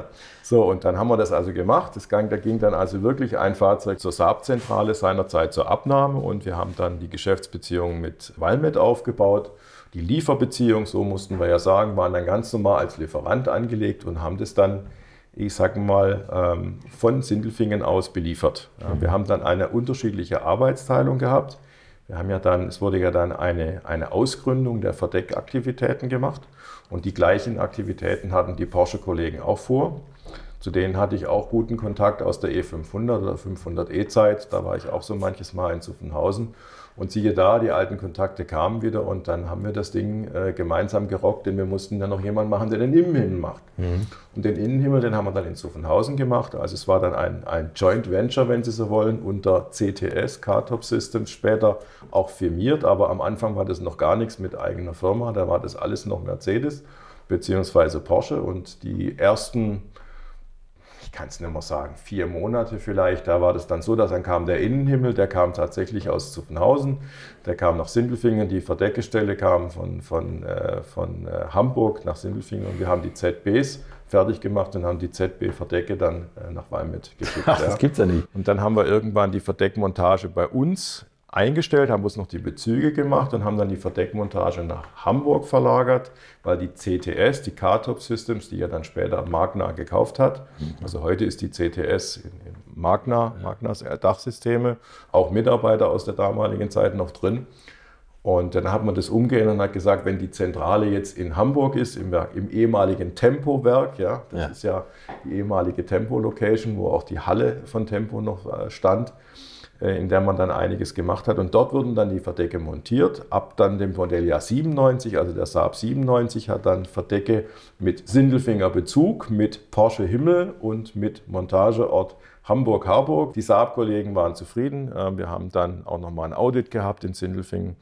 Und äh, der Vorstand hat sich das Ganze angeschaut und hat gesagt, naja, eigentlich wollen wir das nicht. Das machst du jetzt so lange, bis dann die S-Klasse kommt und dann guckst du nach was anderem. Und ich habe die Menschen auch, das kann man heute sagen, soweit alle gut untergebracht. Aber ich habe sogar heute noch eine Zeitung oben, so eine Werkszeitung, die habe ich erst vor zwei Jahren in der Hand gehabt, wo das so in einem netten Artikel äh, Sittelfinger Werkszeitung dann verfasst war, dass wir tatsächlich mal für Saabverdecke gemacht haben. Das ist eine gute Geschichte. Also Ja, ich meine, das- ist das bekannt? Also äh, großer Runde? Also kann, man, kann man auf jeden Fall sagen, ja, das wissen Insider. die Insider wissen das, weil das, ja. ehrlich gesagt, mir war die Geschichte nicht bekannt. Also Ja, das ist klar. Ich bin auch Das kein Insider. Ne? Das hat auch, das hat auch natürlich, hat man natürlich nicht so groß publik gemacht. Ja. Also wir durften das zu Lebzeiten jetzt nicht äh, kommunizieren groß, ne? das ist klar. Also das, aber heute, glaube ich, kann man das machen. Nach 25 Jahren ist da, glaube ich, genügend äh, Gras drüber gewachsen, zumal die Firma Saab eh längst liquidiert ist. Das hat sich damals schon ein bisschen abgezeichnet. Äh, leider muss man sagen, äh, weil das, die Autos waren an manchen Stellen schon etwas schrullig. Ja. Ja, aber das ist ja das Tolle, oder? Diese Schrulligkeit. Ich finde, wenn man da drin sitzt und ach, da sind so viele kleine Details klar. in so einem Saab. Ja, Schade, sowas ist nicht- halt etwas, das ist in dieser Zeit nicht gefordert. Nee, nee, nicht gefragt. alles Das geradlinig muss alles sein, ne? geradlinig sein. Und ich fand die Autos auch cool, allein schon bis man das Zündschloss mal findet. Ja. Und bis man den richtigen Gang drin hat, um es rauszuziehen, den Schlüssel. Genau, ne? genau. Also das waren schon so ein paar Dinge, wo wir gesagt haben, puh, schwierig. Aber sei es drum. Und das waren auf jeden Fall dann gute Verdecke. Und die Basis hat man dann, um das abzuschließen, für den 9.3 dann auch verwendet. Also da ist, wenn Sie so wollen, auch in einem 9.3 ist noch genügend Mercedes-Know-how drin. Okay. Und wie es dazu kam, habe ich Ihnen gerade erzählt. Ja. Ja, super, super Geschichte. Und ich habe gedacht, wenn es nicht funktioniert, dann würde ich heute vielleicht auch hier sitzen, aber äh, ein bisschen anders wahrscheinlich. Aber Ja. das ist ja beim, beim beim, 124, beim A124, äh, das Dach ist ja auch irre lang eigentlich. Ne? Also diese ja. ganze Dachfläche. Ja, vor allem, was, was äh, bei de, an dem Auto so schwierig war, da haben wir alle gelernt, äh, muss man wirklich sagen, also auch unsere Entwicklungskollegen, ähm, die auch noch vor, kurz vor mir dann in Ruhestand gegangen sind, fast die gesamte Truppe. Wir hatten ja am Anfang gedacht, dass das Dach äh, gut bespannt sein muss, also eine kräftige Verdeckspannung haben muss. Dann sieht es zum einen klasse aus natürlich. Mhm. Und zum Zweiten wollten wir auch leise Dächer haben. So, und dann haben wir an dieser Verdeckspannung hatten wir ja Vorgaben von der Entwicklung und haben die Dächer auch entsprechend so bespannt. Diese Sonnenlandqualitäten, da gibt es ja auch ganz unterschiedliche. Also der Saab hat zum Beispiel die, die A5 äh, Technik gehabt für ein Sonnenland, also ein etwas einfacheres Stoffmaterial. Das ist auch Sonnenland, aber das kostet dann schon mal gleich ein Viertel weniger. Mhm. Das haben auch andere Wettbewerber, auch deutsche Wettbewerber gehabt. Die einzigen, die das richtig teurer hatten, waren Porsche und Mercedes. Deswegen war das okay. natürlich auch ein Heimspiel ja, ja. in der Zusammenarbeit, weil jeder wusste, da steckt jetzt wirklich nur das Beste drin. Aber dann hatten wir auf jeden Fall diese Spannung drin und das Dumme war halt äh, mit diesem Material, äh, das Auto ist einmal nass geworden und dann hatte der Vogel trinken. Und dann haben wir immer wieder schlechte Autos gehabt, laute Autos, die sehr unangenehm im NVH waren und konnten uns das nicht erklären. Und irgendwann bin ich mal mit so einem Auto gefahren, auch grottenschlecht, habe das Auto abends mit heimgenommen, also mit frischem Verdeck. Das Verdeck war, keine Ahnung, sechs Stunden vorher bei mir gemacht worden und ich hatte dann das fertige Auto aus dem Finish abgegriffen und bin mit der roten Nummer heimgefahren und das Auto war laut. Und da haben wir mal gesagt, mhm. da machen wir alles 110-prozentig, also auch jeder Stoß, alle Scheibeneinstellungen perfekt. Das Auto war eine Gurke, es war nicht besonders. Also in meinen Augen kaum kundenfähig. Und ich fahre mit dem Auto nach Hause, habe in Stuttgart gewohnt und es über Nacht hat es geregnet. Am nächsten Tag fahre ich mit dem Auto zurück und das Verdeck hat dann natürlich an Spannung verloren durch diesen Regen und fahre zurück nach Sindelfingen und denke, was ist denn mit dem Auto passiert? Das Auto ist ja auf einmal super. Und dann haben wir gedacht, Moment mal, liegt das echt an der Spannung? Ja, und dann haben wir festgestellt, ja, dass wenn die Spannung geringer ist, und die war dann immer noch ordentlich, dass das geräuschmäßig dramatisch ist. Ach Quatsch. Jetzt haben wir natürlich unsere Aeroakustiker dann gleich ja. dazugeholt und dann gesagt, wie kann denn das sein? Und die haben uns dann tatsächlich nachgewiesen, dass über den Spiegelabstand tatsächlich bei zwischen 120 und 180 eine ganz hässliche Resonanz entsteht. Ja?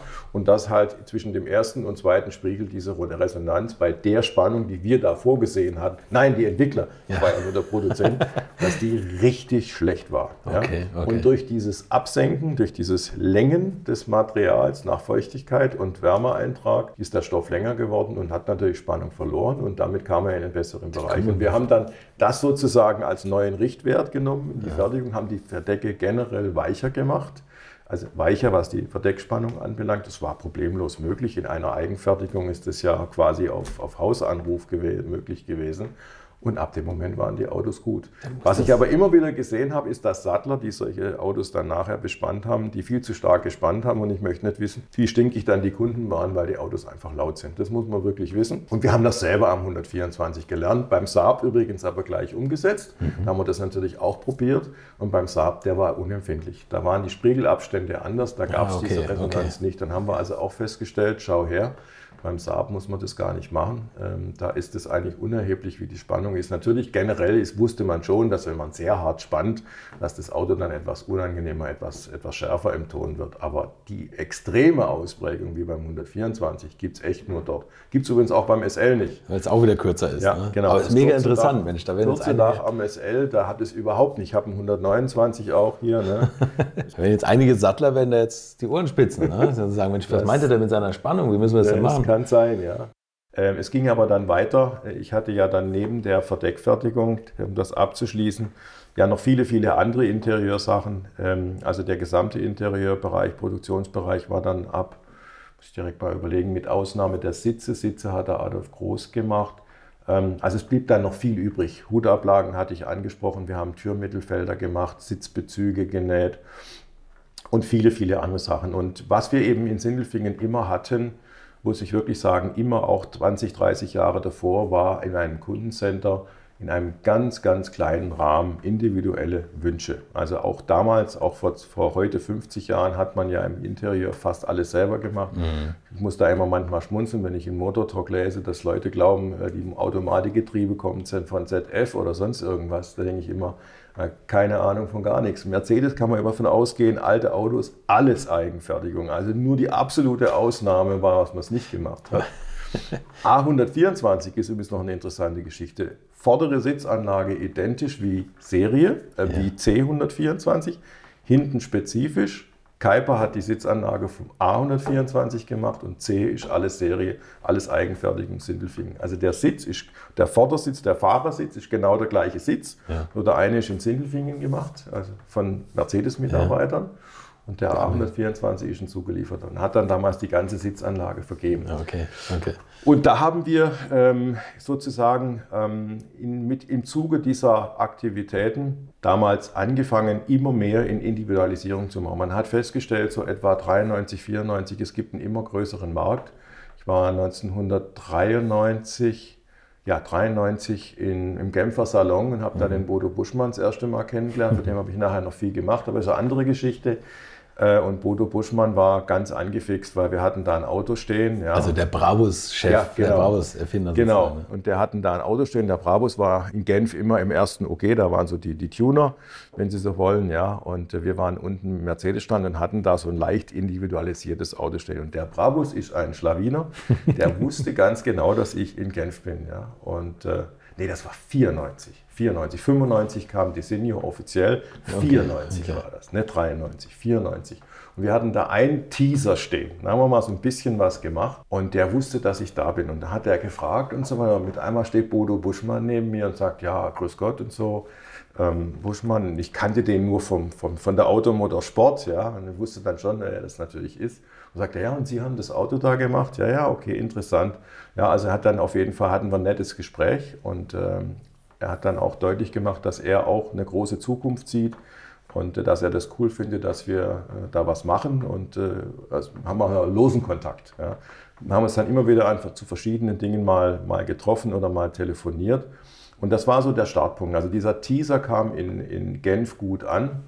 Und wir haben dann gesagt, und da kam uns wieder das Know-how mit der Varianz zutage, mhm. äh, natürlich zu Vorteil wie kriegen wir das hin, wenn wir, wenn wir solche Varianz machen, wenn wir im SL, keine Ahnung, quietschgrüne Sitze anbieten oder die Ehefrau ihren Lippenstift mitbringt oder, oder auch nicht die Ehefrau und sagt, diese Farbe hätte ich gerne. Das ist ja schwierig, es muss ja zugesteuert werden, alles muss just in sequence da sein. Also das geht eigentlich nur, wenn du es selber machst. Ja. Und dann haben wir unser Know-how äh, diesbezüglich massivst gesteigert und haben äh, Dinge gemacht, wo tatsächlich Kunden vorher viel Geld äh, irgendwelchen Veredlern angeboten haben, auch dem besagten in, in Bottrop. Äh, und die haben es nicht hinbekommen, beziehungsweise nicht hinbekommen zu Mercedes-Maßstäben. Und wir haben uns da so angespornt gefühlt, mhm. dass wir gesagt haben, das muss möglich sein. Und ich habe damals viel, viel, viel, viel Geld investiert in, in ausgefuchste Maschinen, auch im, im Befräsen der Teile. Also wir haben uns da wirklich eine Menge einfallen lassen, weil wenn ich mal ein Beispiel nehme aus Designo, der SLK, der R170, mhm. der hatte ja Kunststoffverkleidungen in der Mitte, da wo sonst bei den großen Mercedes Holz war, war das ja ein Kunststoff. Jetzt haben wir das ja beledert angeboten. Das war übrigens eine Idee des Verdeckstoffmeisters, okay. Verdeckfertigungsmeister, ja, der irgendwann sagte, Menschenskind, das Zeug kann man auch gut äh, beledern, sieht dann wesentlich nach was aus. Und ich habe dann natürlich gleich gesagt, ja, aber wenn wir das beledern, das ist ja dann von der Schalterpassung nichts. Also wenn dann, ja, ganz klar, das Leder machen wir, die Lederstärke müssen wir natürlich jeden Schalter rausfräsen. Da habe ich gesagt, ja toll, wie machen wir das bei Autos, die individuelles Muster haben, also mit Fensterheber, ohne, mit Sitzheizung, ja, alles kein Problem. Und die Maschine haben wir schon fertig. Da gibt es einen Sondermaschinenbauer und der schafft mit unserem, äh, unserem Anlagenbau zusammen, der kann das. Und die haben wir angeschafft. Und damit konnten wir jedes erdenkliche Auto machen, jede SA rein und raus machen. Und wir haben in der Phase witzige Dinge gemacht, wirklich witzige Dinge. Es gab einen Kunden, der hat gesagt, kann man eigentlich auch eine Tachonadel beledern? Und äh, es war bis dann kurz vor Designo. Designo war IAA 95, das war Frühjahr 95. Mhm. Im Frühjahr 95 haben wir übrigens auch für den Michael Kromer, der MCM, MCM ja, genau, sein 140er gemacht. Das war schwarz 040 und innen komplett sein Material. So ein bisschen eine Mischung aus Rosé und, und äh, Creme. So Creme-Rosé. Überall und jedes einzelne Lederteil musste überall das MCM-Logo drin. Und auch der Innenhimmel und das hatte ein Wettbewerber im Süddeutschland versucht und nicht hinbekommen, weil der hat gesagt, ich will den gesamten Innenhimmel überall, und zwar in einer Flucht, mein MCM-Stoff mit meinem MCM-Logo drin haben. Okay. Und dieses blöde Material von diesen Taschen, entschuldigen Sie meine Ausdrucksweise, hat sich einfach nicht verarbeiten lassen automobiltechnisch. Und wir haben mit unseren Kleberexperten in der Entwicklung äh, die haben wir wirklich äh, zusammengespannt und haben gesagt, wir müssen das hinkriegen. Und haben gesagt, es geht nicht, das kann man nicht machen. Ich möchte euch noch meinen Partner dieser Folge vorstellen und das ist die Firma Kali. Und die machen etwas, wovon ich lange geträumt habe, nämlich immer, wenn ich mal wieder große Rechnungen für kleine Arbeiten am Auto präsentiert bekommen habe. Ich erinnere mich da an meinen Wunsch, bei einem früheren Fahrzeug einige Programmierungen wie Blinkerbestätigung beim Abschließen und so weiter ändern zu lassen. Ich bin fast hinübergekippt bei den Preisvorstellungen des Händlers. Fehlercodes sind auch so eine Sache, wo man vielleicht gerne mal selbst draufschauen würde und nicht zuletzt werden über immer mehr Sensoren am Auto immer mehr Daten erfasst und dafür gefühlt immer weniger Infos an den Fahrer weitergegeben. Auch unfair. Oder habt ihr noch einen Ölthermometer oder das Manometer für Öldruck im Armaturenbrett? Ich nicht. Kali ist da der Problemlöser eurer Wahl. Damit habt ihr die komplette Transparenz über den Zustand eures Autos und holt euch die volle Kontrolle über euer teuer bezahltes Fahrzeug endlich wieder zurück. Als täglicher Begleiter liefert Kali euch die Fehlerdiagnose in Herstellerqualität, Auslesen und Löschen von Fehlercodes, Auslesen und Aufzeichnen von Motor-Live-Daten, sogar mit Referenzwerten zum besseren Verständnis, Freischalten von versteckten Funktionen, bei denen man auch manchmal staunt, was das eigene Auto eigentlich alles kann. Ihr benötigt nur einen Wagen mit OBD2-Stecker und die Funktionen von Kali variieren je nach Hersteller. Aber wenn man mal in die Liste schaut, dann findet ihr alle üblichen Verdächtigen wie natürlich BMW, Mercedes, Porsche, Toyota, Volvo, Land Rover, Opel, Peugeot, Skoda, VW, Mini und viele, viele Marken mehr. Alles lässt sich bequem über eine iPhone- oder Android-App steuern. Es gibt eine kostenlose Version, mit der ihr Basisfunktionen nutzen könnt und eine Lizenz speziell für eure Automarke oder bei Interesse auch für alle Automarken. Und wenn ihr jetzt 15% sparen wollt, dann nutzt den Gutscheincode Alte Schule in einem Wort geschrieben. Einfach Alte Schule bei der Bestellung im Gutscheinfeld eingeben oder klickt auf den Link in den Show Notes, damit der Code automatisch angewendet wird. Alle Infos zu den Marken, zu Funktionen und Preisen findet ihr im Netz unter www.mykali.de. Kali wird mit C geschrieben. Und wie gesagt, den Link zum Rabatt auch nochmal bei mir in den Show Notes. Und der Meister, einer meiner Meister, der hat gesagt, jetzt machen wir was ganz anderes. Wie ist denn, wenn wir das Zeug, wenn wir das Zeug reinigen mit Perchlorethylen? Und dann haben wir mit verschiedenen Reinigungsmaterialien haben wir an diesem Material rumgefummelt von dem Chromer und siehe da, wir haben diesen Weichmacher da rausbekommen, der eigentlich das Verkleben verhindert hat. Und der mhm. war schon bei mehreren Autoherstellern, die alle gesagt haben, sorry, das müssen wir Ihnen ablehnen. Hat funktioniert, long story short. Wir konnten da auch Garantie drauf geben. Wir haben drei Himmel gemacht, wir haben das Zeug geschrumpft, also einen kompletten Lifecycle-Test, alles bestanden. oh ja, wir waren total happy und haben dieses Auto gemacht. Und er hat es dann eine ganze Zeit lang auch in seinem Verkaufsprospekt drin gehabt, war dieser 140, das war ein S500, schwarz 040 und dann eben das Interieur individualisiert. Das war dann da drin war eine, eine tolle Sache. Und, und dann haben wir natürlich angefangen im Vorgriff zur IAA, was machen wir denn auf der IAA, wie machen wir denn den Aufschlag? Und wir haben dann gesagt, ja, wir machen, wir machen verschiedene Dinge. Wir stellen zum einen aus, was wir alle schon gemacht haben für verrückte Kunden und wir machen es vor allem live. Und ich habe dann gesagt, ich hätte gern, dass wir die Nokia 2110 Holz furnieren, das haben wir auf der IAA gemacht. Ich hätte gern, dass wir Lenkräder auf der IAA machen, also klassisch mit Schwertstich in jedweder Farbe, in absoluter Top-Qualität. Also die waren schon nochmal deutlich besser als die Lenkräder aus der Serie, die ein inzwischen nicht mehr existenter Aschaffenburger Lieferant gemacht hat. Also die waren sehr, sehr, sehr, sehr gut und wir haben vor allem es auf der IAA, glaube ich, damals sehr gut hinbekommen, dass wir zeigen konnten, dass man mit Erfindungsreichtum der zwar dann sein Geld kostet, eigentlich alles machen kann. Mhm. Und da hatten wir belederten Innenspiegel dabei. Also da gab es ja diese elektrisch einstellbaren Innenspiegel ja, in der Phase. Ja. ja. 140 auch. Unser 129 hat so einen drin. Da drücken Sie die Memory-Taste und dann da geht auch der Innenspiegel. Das Innenspiegel ich, ich kannte es nur vom 140er. Nee, nee, 129 war der erste und der 140 hat es dann auch okay. bekommen. Kurz danach. Und ja, dann haben wir auf jeden Fall so einen Spiegel beledern müssen, weil der Kunde hat gesagt, ich hätte gerne auch den Fuß und dieses Ding hätte ich komplett beledert. Haben wir gemacht. Das haben wir auf der IAA als, als Anschauungsobjekt dabei gehabt. Und dann haben wir ein Kombi gehabt, das war in der Tat ein 140er Kunde. Der hatte grünes Designier, da gab es so ein ja, so ein, ich weiß gar nicht, wie, man, wie die Farbe hieß. Ähm, Lena Rittblau war eine Blaufarbe, die wir viel hatten. Und da gab es ein Grün, so ein Türkisgrün. Genau, ich sehe sie ja. noch die, genau Die Farbe habe ich auch genau ja. vor Augen. Das und äh, der Kunde hatte diese Farbe im 140, aber auch ein schwarzer. Ich weiß nicht, ob es 040 war, aber das kann ich mehr sagen. Ich kenne das, habe das Auto immer noch vor Augen.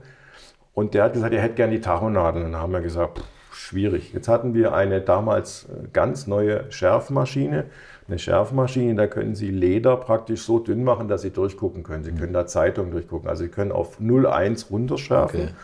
Und dann hat mein Meister irgendwann gesagt, ich glaube, das geht. Und dann haben wir gesagt, ja, wie soll das gehen? Ja, okay, also mit der Schärfmaschine. Und dann haben wir das Kombi genommen, haben das aufgemacht. Also irre im Grunde genommen. Ja, der, der, Aufwand, ja, haben das Kombi wirklich komplett zerlegt, haben alle einzelnen Instrumente raus, also Tacho raus, Drehzahlmesser raus und haben die Nadeln vorsichtig mit so einem Greifer jede, alle Nadeln weggemacht. Dann haben wir die Nadeln einzeln bläht, haben wir probiert 0,15, 0,1, 0,25, alles, alle Lederstärken durch. Und dann sind wir, haben wir die Kombi wieder eingebaut, alles zusammengebaut, sind nach Bau 46, wo unsere S-Klasse-Fertigung war, und sind in die laufende Serie, in, in die Einfahrabteilung und haben ein bestehendes Auto in der Nacharbeit genommen und gesagt, mach mal das Kombi rein. Wir wollen nur mal angucken, wie das aussieht. Und dann haben wir natürlich geguckt, wie wirkt das im Dunkeln und haben dann tatsächlich eine Stärke rausgefunden.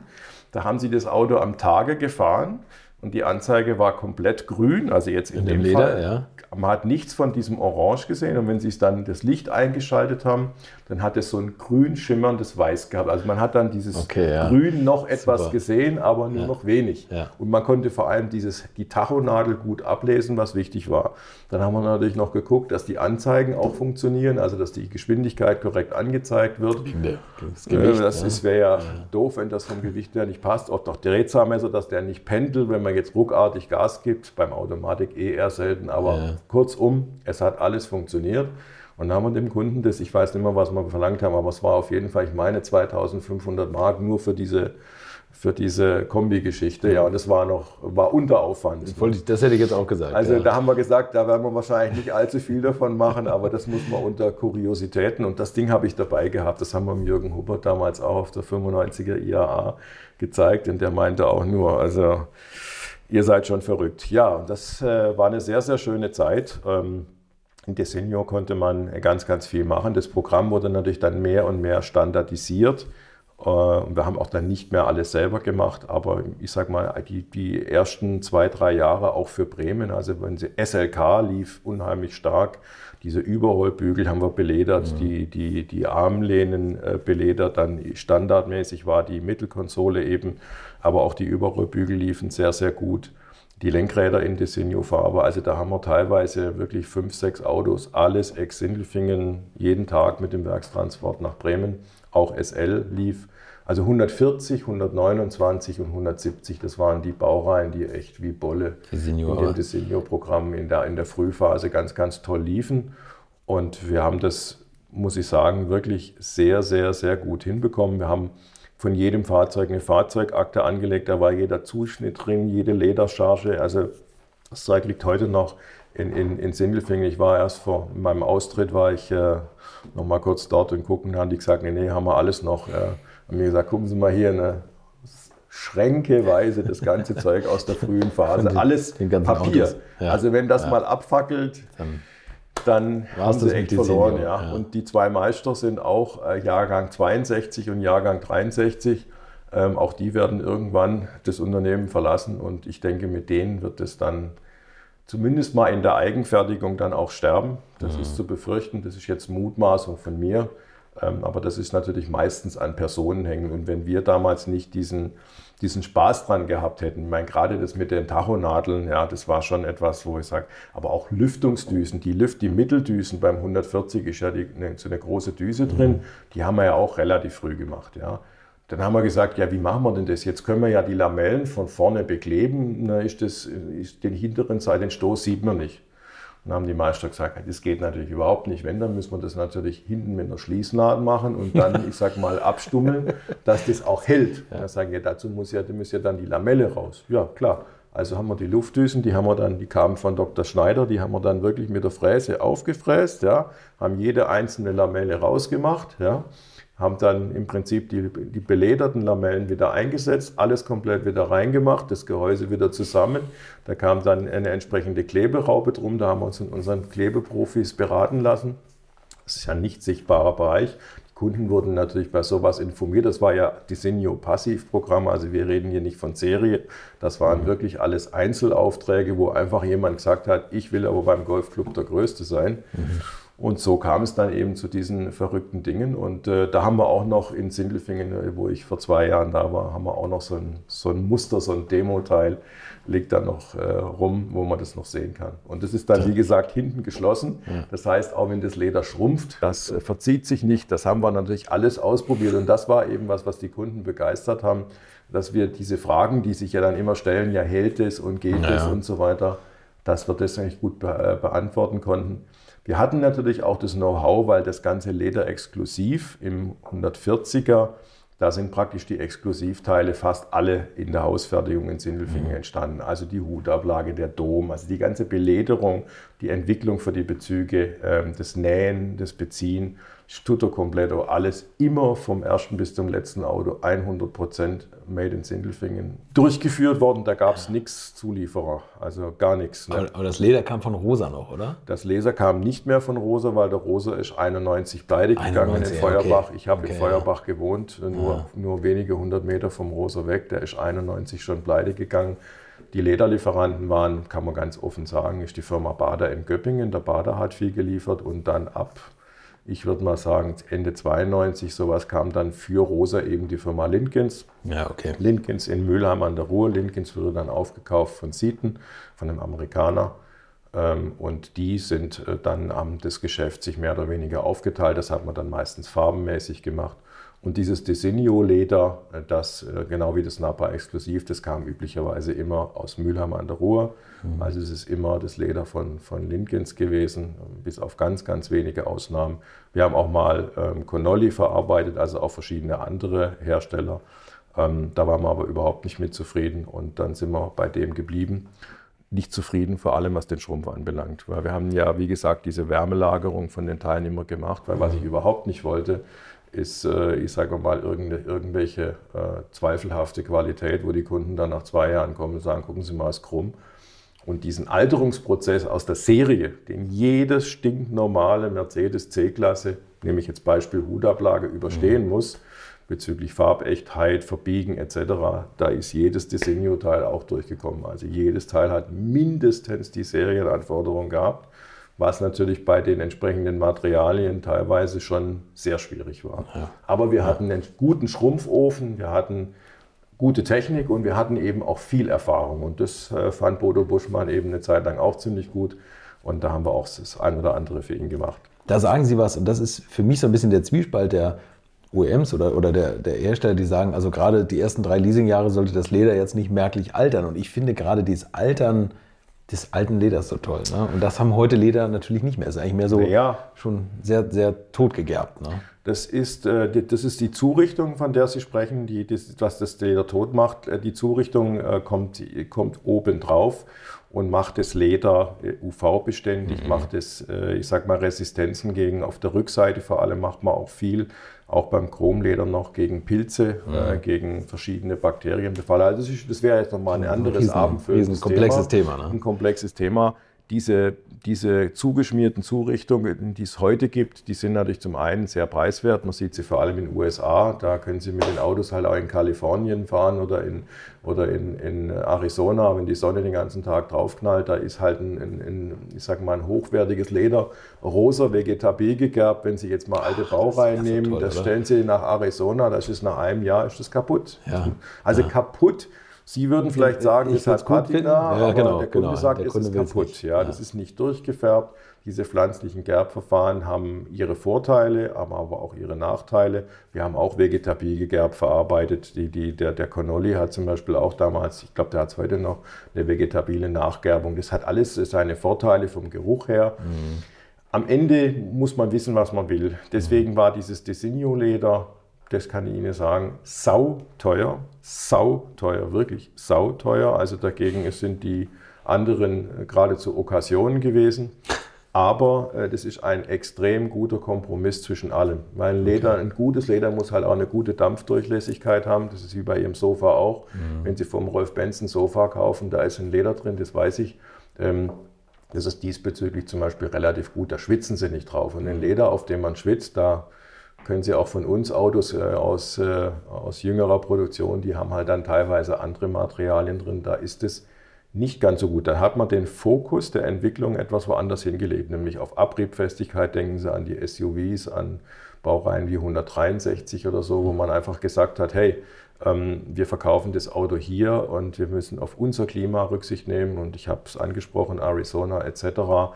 Und wir müssen hier auch sehen, die Leute fahren im Staub damit. Das mhm. Leder muss auch was können. Mhm. Und euer, ich sage es jetzt mal flapsig, euer Designo-Zeug, das ist hier völlig ungeeignet. Ja, ja, und deswegen ist es, glaube ich, auch wie im richtigen Schuh. Ähm, es gibt den richtigen Schuh nicht. Also Sie können natürlich Schuhe kaufen für 500, für 1000 Euro, aber einen langen Regenspaziergang werden Sie mit denen nicht ohne Freude machen. Und Elfmeterschießen mag man damit auch nicht. Elfmeterschießen auch nicht. Also ich glaube, auch das ist wirklich beim Leder das Schöne. Ja. Und da gibt es eine, eine wahnsinnige Bandbreite. Also es gibt auch, äh, wenn man vom Rind ganz weggeht, wenn Sie zum Beispiel Schaf nehmen, also viele hochwertige Handschuhe, das wissen Leute auch nicht, am Schafleder. Ja, Schaf ist halt recht dünn, ja. ist halt nicht so die Reißbeständigkeit, aber wir haben mal ein Auto für einen Spaß gemacht, wir haben mal eine 140er gemacht, nur mal als Showzwecken in, in, in Schafleder. Und also das, da wollten sie nicht mehr aussteigen. Den haben wir das dann noch speziell ja. im Unterbau gemacht, also mit erhöhter Wartefüllung das war ein Traum. Also da ist man drin gesessen, das war wirklich wie wenn sie in einem absoluten Weltspitze-Sofa sitzen. Also das war sagenhaft und da hätten sie wahrscheinlich auch in der Sonne sitzen können und sie hätten keinen Schweiß gehabt. Mhm. Das Leder war hauchdünn, hat eine wahnsinnige ähm, wahnsinnigen Griff auch gehabt. Sie haben da drauf gefasst. Mhm. Sowas können Sie nicht kaufen. Wir haben das natürlich getestet, ja, und äh, es hat natürlich äh, komplett versagt. Ne? Also das, hätte ein Jahr hätte das gehalten und das wäre natürlich okay. also ein Jahr harte Beanspruchung. Hätte aber dafür das Dreifache gekostet wahrscheinlich. Ja, das kommt dazu. Ja, also es geht nicht. Aber war eine interessante Zeit. War eine super interessante Zeit und äh, das hat mir, muss ich sagen, mit am meisten Spaß gemacht. Äh, in, in 30 Jahren Mercedes die, diese Zeitüberschrift Designo, diese, diese Individualisierung von Fahrzeugen in den 90ern, das war eine, eine tolle Sache. Und äh, ja, Sie hatten Bodo Buschmann und Brabus angesprochen. Damals war schon klar, Brabus fährt dort eine andere Philosophie und ich finde beide gut. Mhm. Ich glaube, Brabus kann auch mal sagen, Herr Arndt, wir haben jetzt was für Sie das Ja. Das könnte sein, dass das nicht die Mercedes-Anforderungen im äh, Kapitel sowieso 100% erfüllt, aber sieht geil aus oder fühlt sich toll an. Duftet und, gut. Genau, duftet wichtig. gut. Und wir haben, und das fand er auch gut, äh, das weiß ich noch, er hat damals gesagt, Mensch, ihr macht es richtig gut, ihr seid da bockig und ihr sagt, nee, wir verkaufen nur das, was wirklich 100% den Test durchläuft. Mhm. Übrigens auch Sicherheit interessant. Ne? Denken Sie mal, wir haben ja 210 Vollleder gemacht, E-Klasse Baureihe 210 in Vollleder. Müssen auch die Airbags rauskommen. Ne? Müssen auch die Airbags rauskommen. Ja, wir haben ja. die Türmittelfelder für alle 210er gemacht. Also im Türbelag ist ja immer das Mittelfeld drin. Das hat ja so eine ganz lustige Form in 210. Alle 210er Türmittelfelder in Leder mhm. kommen aus Sindelfingen, also aus meinem damaligen Fertigungsbereich von 95 bis, bis 2001 bis Schluss. Selbst die 2002 gefertigten in Graz waren noch so. Die Türen wurden dann bei einem Lieferanten zur ZB-Türbelag gemacht und dann ans Fahrzeug verbracht. Und da war ja der Airbag in der Tür. Genau, ja. Und diese Entwicklung, dass das Ganze funktioniert, mit welcher Fadenspannung und so weiter und so weiter. Wie muss man das machen? Das ist auch komplett bei uns in der Produktion gelaufen, weil irgendwann war das ja so, wir waren ja quasi Unterlieferant als Fertigung für die Firma Fibrit, so hießen die ursprünglich, die sind dann aber weiterverkauft worden, aber die Firma Fibrit hatte diesen ZB-Türbelag gemacht und die hat gesagt, naja, also wir machen die ganze Tür. Wenn ihr den Türmittelfeldumfang macht, dann müsst ihr euch auch darum kümmern, dass der Airbag funktioniert. Also wir sind da raus. So, und unsere Entwicklung hat gesagt, ja, also ihr wolltet das ja fertigen, dann guckt mal, wie es noch kriegt. Ja. Also wir geben euch die Schusskapazitäten im, im, im Fahrzeugversuch, da können wir dann Teilschussversuche und ganze Fahrzeuge machen, aber ihr müsst gucken, wie es geht. So, und dann saß ich da ähm, mit, mit 4, 35 Jahren und einer großen Mannschaft und vielen Ideen und dann haben wir gesagt, okay, wir probieren es einfach aus. Und dann haben wir da getüftelt, ja, und haben uns angeguckt, äh, was, was so tun könnte, was äh, erfahrungsgemäß einen Einfluss hat. Und wir waren da relativ schnell erfolgreich, muss man wirklich sagen, und haben dann die Schussversuche ähm, ja, top hinbekommen. Und äh, den ersten 210 Vollleder haben wir auch noch in Abstimmung mit, mit Bruno Sacco höchstpersönlich gemacht hatte eine Praktikantin damals, die war zuvor bei Vivian Westwood, äh, hat okay. Mode gemacht, eine ganz tolle Praktikantin und die hatte sich in den Kopf gesetzt, sie möchte was mit Auto machen. Und dann hatte ich mit dem Bruno Sacco vereinbart, dass sie das äh, Design entwerfen darf. Er segnet es ab. Und dann machen wir Desenio Passiv, war auch noch vor der offiziellen Desenio-Präsentation auf der IAA, war so Sommer 95, also ganz früh 2010. Und dann hat er das abgesegnet und hat gesagt, ist so geil, gefällt ihm so klasse. Der hat zwei kleine Nähtchen minimal verändert, aber wirklich den Entwurf quasi zu 100 Prozent gegengezeichnet und so konnten wir dann äh, zwei Zehen äh, Vollleder machen. Äh, also die war die E-Tafel bläht, da war, haben wir ja mehr Airbags noch drin ja, gehabt. Ja, und genau. ohne diese Erfahrung von dem Türmittelfeld hätten wir das nie hinbekommen. Mhm. Weil das war echt schwierig, auf dieser E-Tafel die Schussversuche so hinzubekommen, dass die mindestens so gut wie Serie waren, weil es darf ja nichts durch die Gegend fliegen. Also jedwede Klipse oder sonst was, die dann durch die Gegend fliegen können, das ist ein völliges No-Go. Mhm. Und das waren schon äh, heiße Momente, wo wir da die Highspeed-Aufnahmen äh, angeguckt haben und wir durften dann hochkommen und uns die Filmmaterialien angucken. Also Sie merken schon, es gab schon so manche Stationen, wo ich auch gedacht habe, es hätte auch anders ausgehen können. Aber wir haben immer die Safe Side gewählt und haben gesagt, nur wenn die Jungs sagen, jawohl, funktioniert, das ist absolut in Ordnung, dann sind wir fein. Also wie komplex so ein Auto ist, ne? Ja, klar. Also was da in jedem Detail steckt. Und der Kunde wollte halt unbedingt einen 210er haben, der fand das geil mit dem Vier-Augen-Gesicht. Das kam über das Kundencenter, gibt es heute noch, äh, diese Truppe im Kundencenter Sindelfingen. Hat, glaube ich, mittlerweile sogar mehrere Kundencenter, die das haben. Und der Kunde kam rein, er sagt, ich finde dieses Vier-Augen-Gesicht so bärenstark, ich will das haben. Aber ich will das individualisiert haben. Und dann kamen die, wir haben uns praktisch jeden Tag getroffen. Und dann kamen die, könnt ihr sowas machen? Und mir so, pff. und dann war die Dame, wie gesagt, gerade da. Ähm, äh, die, ähm, die hat ähm, Maschenkonfektionstechnik studiert in Albstadt-Sigmaringen. Mhm. Und die hat bei uns, wie gesagt, das, äh, ihre damals war es noch Diplomarbeit, glaube ich, ja, gemacht. Und äh, sie wollte unbedingt was im Automobil machen. Und die hatte sich beworben, die Bewerbung lag noch bei mir auf dem Tisch von, keine Ahnung, die war keine Woche alt. Und dann kam, wie gesagt, diese Kundenanfrage rein. Und dann habe ich gesagt, kommen Sie mal her. Habe ich die eingeladen, war ganz toll. Er hat sich auch viel daraus entwickelt, also nicht aus der Beziehung zu der, aber aus vielen anderen. Wir haben dann jede Menge ähm, Praktikanten, Studenten, Werkstudenten gehabt, immer aus verschiedenen Studien, aus den verschiedenen Designbereichen die bei uns im Automobil was gemacht haben, weil die mhm. fanden das super geil und die haben gesagt, das ist so toll mit der Erfahrung aus, aus England von Vivian Westwood, jetzt hier mal so ein Auto mit dem Strich zu malen und ja. dann zu sagen, da ist die Linie und das Auto gibt es nachher in echt. Das fand ich das Größte. Ja, das, das fand ich das absolut das Größte. Ich. Ja. ja. Ich glaube, die hätte am liebsten noch quer über die E-Tafel draufgeschrieben, ihren Namen. Ja. und ja, war eine tolle, tolle Sache und die war dann total begeistert und wie gesagt, dann habe ich gesagt, also gut, können wir machen, jetzt brauchen wir aber das Go von Bruno Sacco.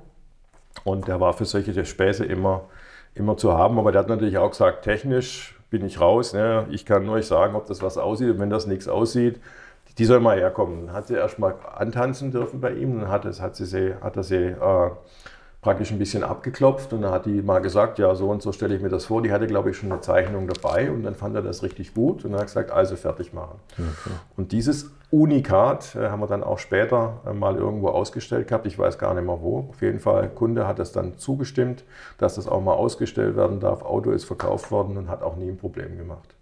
Und dann ist die Senior, haben sie dann irgendwann der Serie übergeben? Und nee, nee, nee, nee, so kann man das nicht sagen. Die machen heute noch die Senior-Komponenten. Ja. Also die, die Abteilung besteht immer noch. Das sind, ich kann es Ihnen jetzt nicht aktuell sagen, mögen es 100 Leute sein, aber mhm. die Größenordnung sind es okay. immer noch. Ja. Und die machen immer noch viel, also jetzt auch gerade wieder für den 2023 und für 2022, also immer noch äh, ähnliches Umf ähnlicher Umfang, wie schon gesagt. Super feine Sitzbezüge, Himmel, Verkleidungsteile, Beledern, das Know-how ist da. Und ich sage ja schon, wenn die zwei weg sind, dann wird es ein bisschen schwieriger werden. Ja, also da, Bottrop wieder. Ja, das kann sein. Das kann sein. Das kann sein. Na, und das war ja noch lange nicht alles, denn ich konnte gar nicht genug von diesen kleinen Details und Einblicken bekommen, die Bernhard Wippern zu erzählen hat. Darum machen wir in der nächsten Woche weiter. Da erzählt er, was man in einem Mercedes-Werk in Afrika erleben kann, wenn man für die Qualitätssicherung verantwortlich ist. Wir reden außerdem über die teuersten Modellpflegen der Firmengeschichte und wie man den Prototypenbau mit 3D-Druckern beschleunigen kann. Freut euch also auf die nächste Woche. Bis dahin eine gute Zeit und bleibt gesund.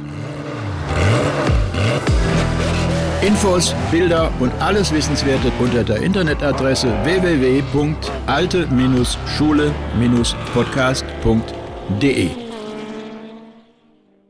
Alte Schule ist ein Podcast aus den WakeWord Studios.